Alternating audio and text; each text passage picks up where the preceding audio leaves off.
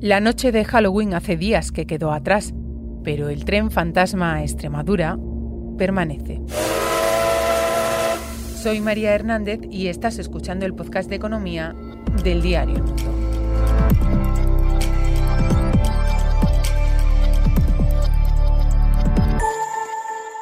Las cuentas claras.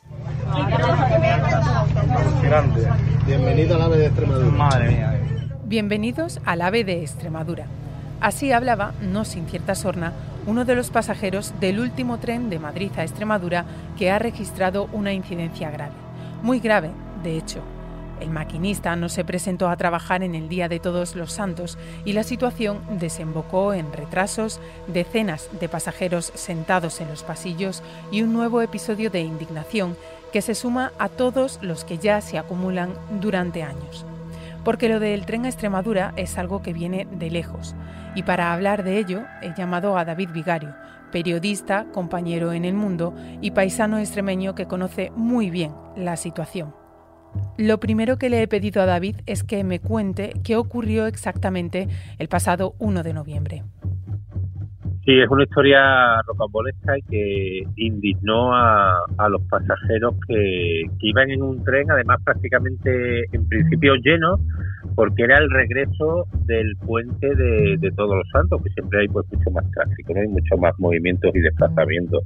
La situación está rocambolesca que, el conductor que iba a realizar el servicio, que partía de Madrid a las 5 menos 20, 16.38 exactamente, pues no se presentó a trabajar, no se saben los motivos, podía estar enfermo o no, el caso es que no acudió a, realizar este servicio. Y su sustituto, pues es todavía la historia más sangrante, porque su sustituto no tenía el carnet oficial para eh, poder circular, para poder llevar, para poder conducir el tren sí podía hacerlo con el de media distancia, que es el que se habilitó, pero no un Albia, porque desde el pasado mes de julio, por fin, eh, y aunque se vendió como un AVE, luego lo podremos explicar, pero ahora ya sí la ruta entre Extremadura y Madrid se realiza a través de un Arbia, que es un tren pues algo más cómodo y con algo más de velocidad que los habituales.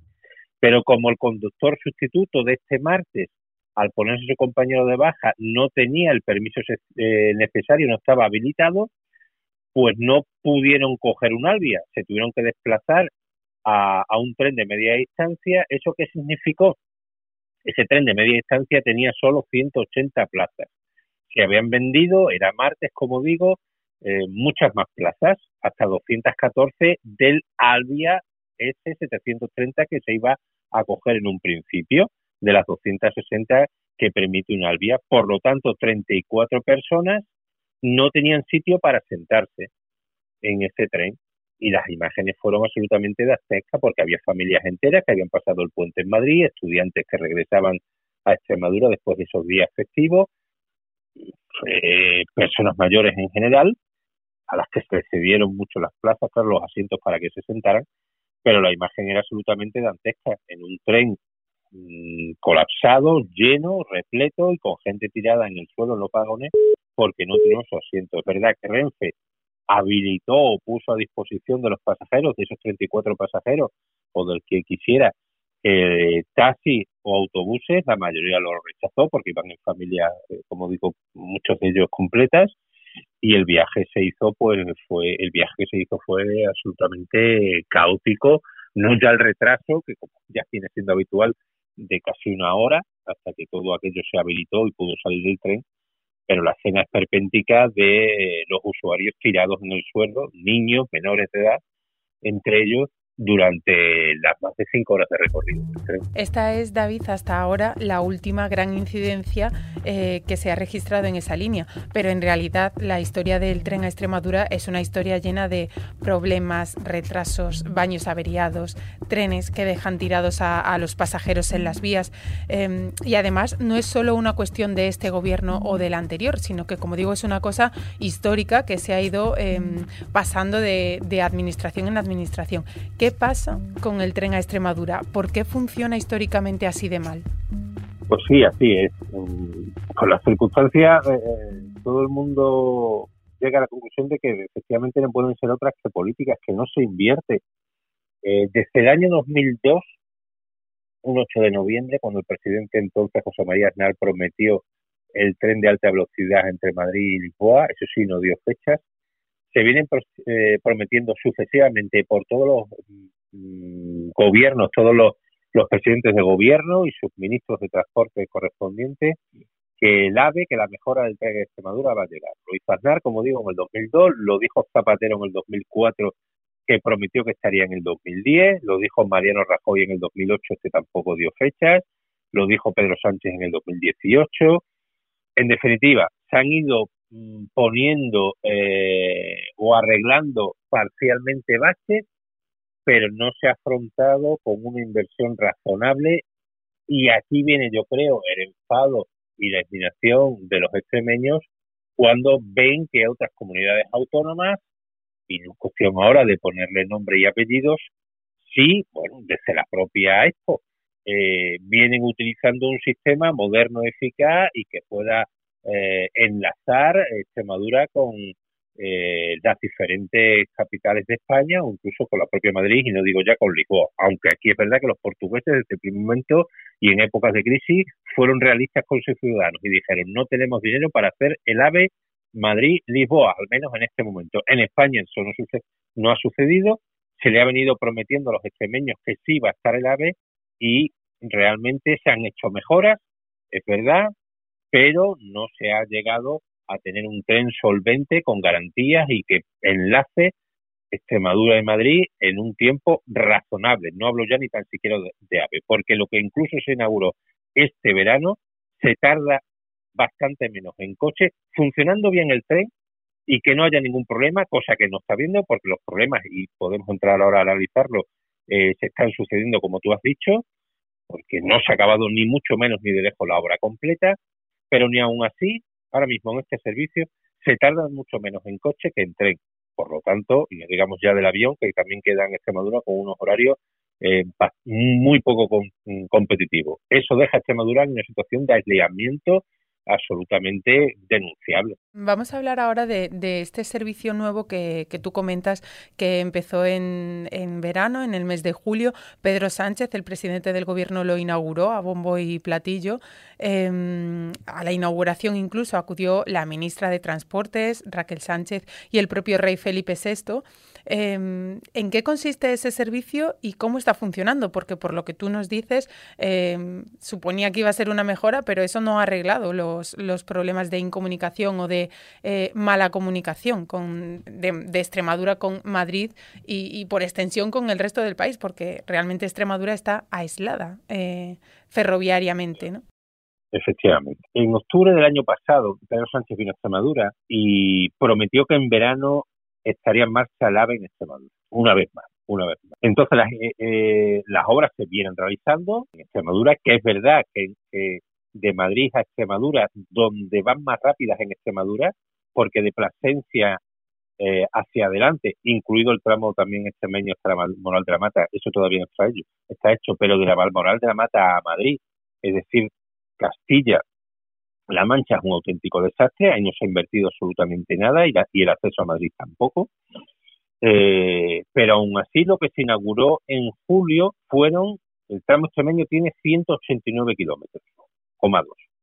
Y se inauguró una línea de 135, o sea que tampoco era el 100% de la línea extremeña. Pero las, en las invitaciones que se cursaron a los altos cargos y a las personalidades en Extremadura para esa inauguración del 18 de julio, a bombo y platillo, como bien dices, se ponía inauguración del AVE en Extremadura. Y eso era lo que levantó ya la polémica. ¿Por qué?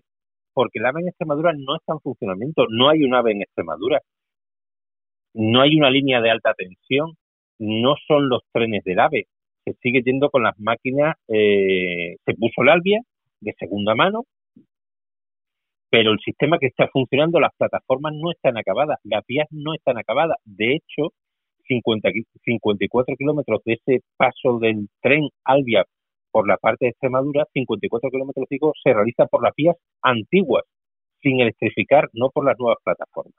Por lo tanto, ya en la invitación oficial había un engaño. Como eso lo publicamos y eso trascendió, el Ministerio de Fomento dio marcha atrás, de Transportes dio marcha atrás y ya puso primera fase del desarrollo del AVE en Extremadura. Y eliminó aquella tarjeta de invitación que era absolutamente vergonzosa. ¿Qué pasó también entonces? Que ese fin de semana, la inauguración fue un lunes, ese fin de semana ardía Extremadura por los cuatro costados. Fueron aquellos incendios tan graves que hubo en la zona, bueno, en prácticamente todo el norte de Extremadura. Y aún así se inauguró el AVE, cuando había poblaciones en Extremadura que muchas de ellas estaban desalojadas, los, vecinos no podían volver a su hogar. Y además metieron al rey en esta inauguración, cuando, insisto, no, no se podía hablar del AVE porque el AVE Extremadura todavía no ha llegado y es imposible que llegue en los próximos años, porque las obras todavía no han terminado ni de lejos. Como te he explicado, solo en el AVE en el tramo de Extremadura no están completadas, pero es que encima, desde que sales de Extremadura hasta Madrid, es que no está hecho prácticamente nada. Pero bueno, se mantuvo, es verdad que hay un ahorro de 51 minutos, si todo va bien y no hay ningún problema en ese al día, se ahorran 51 minutos. Es decir, si antes el viaje era por más de 5 horas, ahora lo tenemos si tú te montas en Badajoz y te bajas en Atocha, dura 4 horas 18 minutos. Todavía se sigue llegando antes en coche, pero por lo menos te ha quitado casi una hora si todo funciona bien. ¿Qué pasa? Que este sistema mixto, dijéramos en Extremadura, de utilizar vías antiguas y vías nuevas sin electrificar, a los propios Albias porque esto no es un escalestre que tú le dejas al mando, me explicaban a mi técnico de Renfe, y ya puede cambiar de una vía a otra, pues está ocasionando problemas técnicos importantes, porque tienen que parar los trenes, porque los trenes no alcanzan la velocidad adecuada porque la vía está sin electrificar y por lo tanto la media apenas llega a los 100 kilómetros hora. Por eso se tardan 4 horas y 18 minutos entre Badajoz y Madrid. Primero porque desde que sale de Plasencia, estación de Monfragüe, que no llega a Plasencia todavía, porque esas otras, las estaciones en Extremadura, todavía no están preparadas para el AVE. Pero el tramo Plasencia-Navalmoral que no está hecho ya Navalmoral-Madrid, que es por la vía antigua, eh, los trenes tienen que ir haciendo cambios de registro y eso no es fácil, técnicamente no es fácil. Y eso está dando problemas, eso está dando problemas y eso está sucediendo. La semana pasada hubo demoras de horas y horas y así un día tras otro. Y eso lleva a la indignación a... O sea, ¿que, ¿que ha mejorado el servicio? Sí. ¿Que es una en Extremadura como se vendió? No. ¿Que falta todavía muchísimo para que esto tenga una solución? También. Faltan años y años, sobre todo falta la voluntad política de que haya ya por fin una inversión rotunda en Extremadura y que se acelere las obras para que se pueda completar. Tú dices, David, eh, hay indignación. Em, también hay entre los extremeños cierta sensación de abandono y si me lo permites tú y si me lo permiten eh, también las personas que nos escuchan, hasta choteo, ¿no? Sensación de, de, burla ¿no? en, en, los extremeños. Em, no sé si tú también tienes esa percepción. Es que cuando tú ves imágenes de eh, extremeños tirados en medio de la nada, en medio del campo de noche, como hemos visto, como hemos visto parar a viajeros el freno de mano del coche, el freno de seguridad este mismo verano. La palanca del freno, los propios viajeros la echaron, la levantaron, la echaron hacia atrás y pararon el tren porque iban a cuarenta y tantos grados y no tenían ni agua para beber ni el aire acondicionado funcionaba. Se han amotinado dentro del tren, han llamado a la policía en el tramo de Oropesa, en Toledo, en uno de los viajes de este verano. Ellos mismos han apagado fuegos que se han originado dentro del tren. Eso un día tras otro, un día tras otro, un día tras otro, durante tantos años, te puedo seguir poniendo ejemplos, pues lleva a la indignación.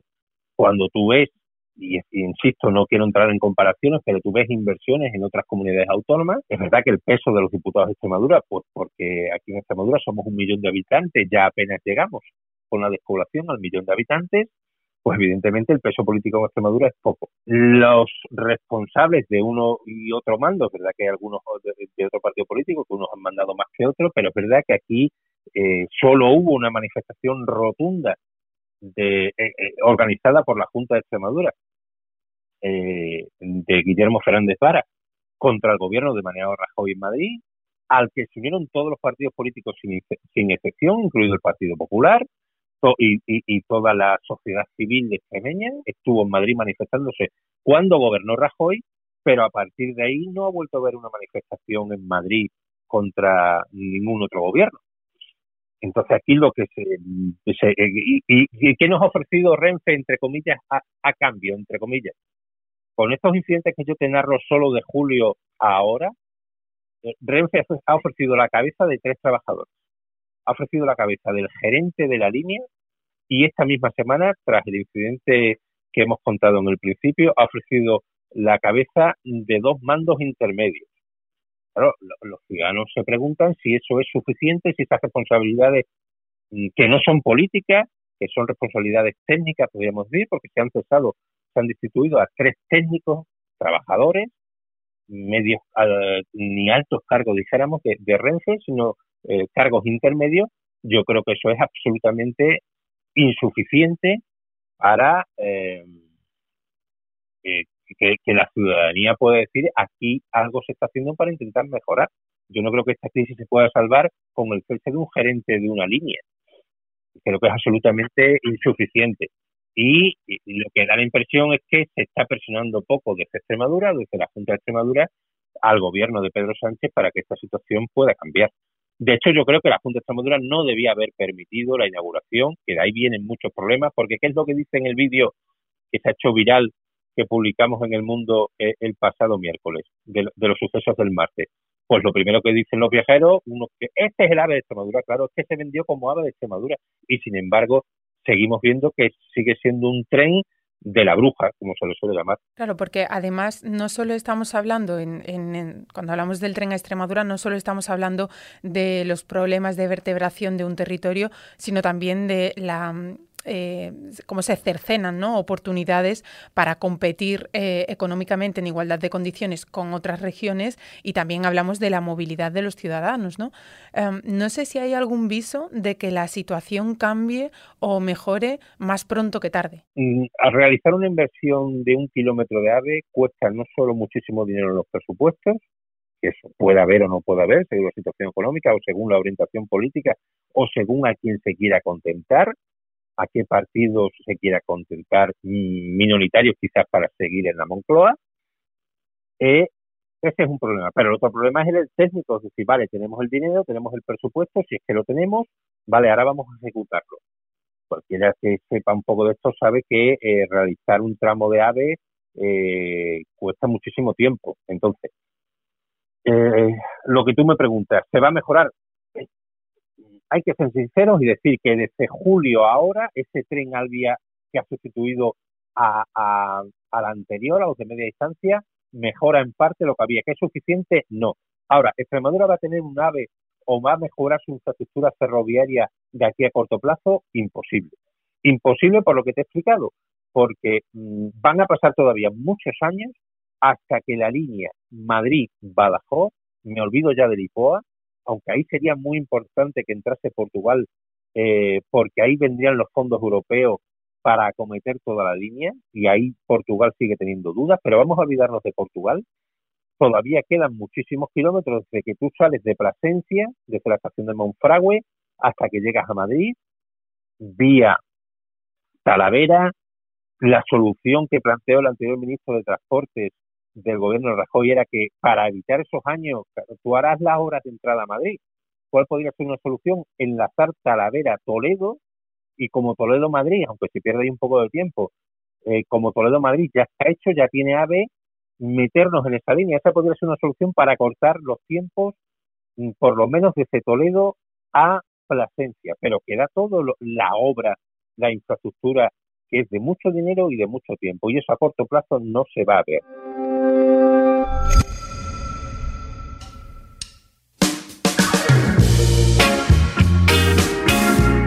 Nuestro próximo podcast seguramente llegará antes que el AVE a Extremadura. Volvemos el próximo lunes y mientras tanto ya sabes que puedes seguir toda la actualidad en el mundo, elmundo.es y nuestras redes sociales. Reda Slafty se ha encargado del montaje.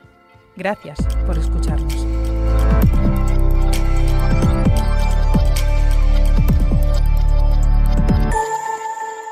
Las cuentas claras.